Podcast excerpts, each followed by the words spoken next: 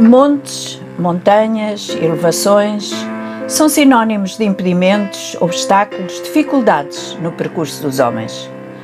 Gostaríamos muito que a nossa vida fosse uma autoestrada bem reta, poucas curvas, de preferência sem portagens, onde pudéssemos correr para chegar a um destino qualquer.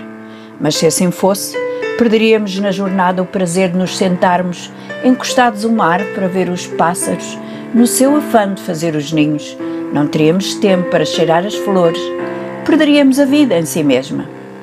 Subir montes ou montanhas traz-nos força, perspectiva diferente e um sentido fantástico de conquista.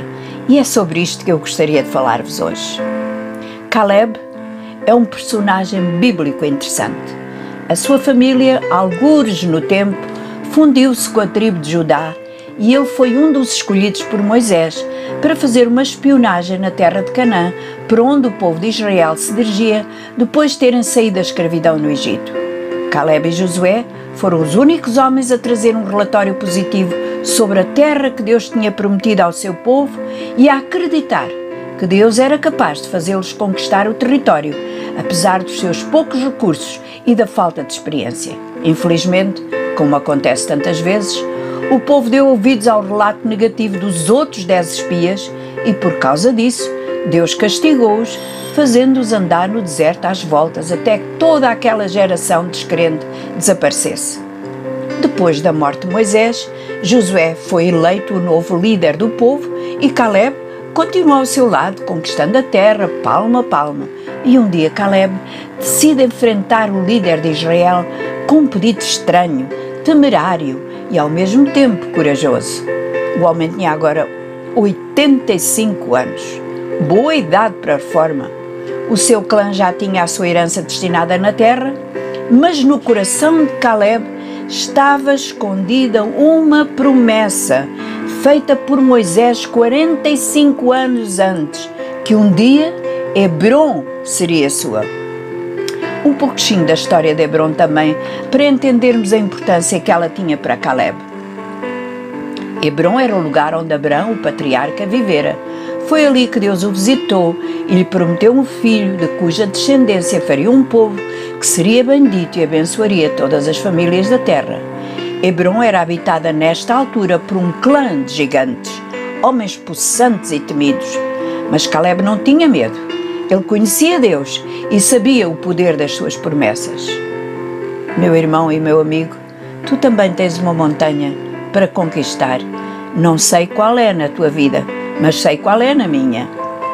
Nesse monte, Deus revelou-se um dia, fez-te promessas gloriosas, é um lugar de bênção, mas os gigantes foram entrando, possuindo a terra, e agora estás à beira de uma grande aventura. Conquistar outra vez esse monte, não apenas para ti, para a tua família, para que as promessas de Deus sejam cumpridas, mas também para as gerações futuras usufruíram de muita bênção por causa dessa conquista. Talvez é uma pessoa querida, alguém por quem tens orado muito tempo, alguém que cada vez parece estar mais inacessível ao plano de Deus. Não desistas dessa terra, dessa conquista. Em fé, reclama diante do Senhor.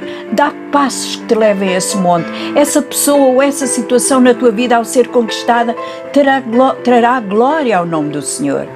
E muitas vezes queremos as nossas vitórias para o nosso sossego, nosso conforto, nosso prazer, nossa felicidade.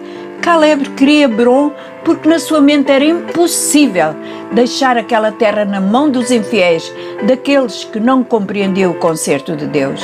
Caleb quis conquistar Hebron porque Deus prometera e o que Deus promete para a nossa vida não pode ficar nas mãos do inimigo.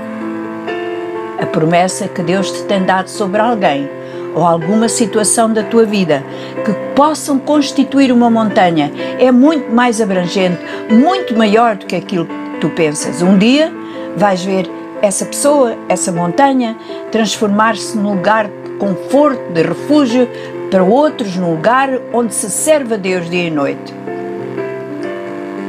O monte que tens de conquistar pode agora parecer-te difícil, inacessível, Mas lembra-te que foi o Senhor que prometeu. Um dia essa montanha será um lugar de reino, de poder, de autoridade, porque tu tiveste a coragem de permanecer, de ficar firme, de conquistar. É interessante lembrar as palavras de Caleb quando dizia que sentia-se com a mesma força de antigamente quando tinha sido feita a promessa. Não é possível. Um homem de 85 não tem a mesma força de um homem de 40. Seria arrogância o que fez Caleb falar assim? Não. O que lhe faltaria em força física, tinha-o em força espiritual. Ele foi testemunha presente de um grande poder de Deus através dos anos de peregrinação no deserto. Ele viu Deus fazer coisas poderosas e sobrenaturais. Viu o braço de Deus estendido em misericórdia sobre o seu povo, mesmo quando não mereciam. Quando esperamos no Senhor e na força do seu poder, o que nos falta em força física é redobrado em força espiritual. Estamos mais perto de entender as suas promessas, o seu propósito. Esperamos os milagres a cada instante. Este não é uma mensagem para gente idosa, como Caleb, mas para pessoas que, independentemente da sua idade, condição física ou circunstância, são capazes de crer nas promessas de Deus e reclamá-las em fé, sem medo de falhar, sem receio de fraquejar.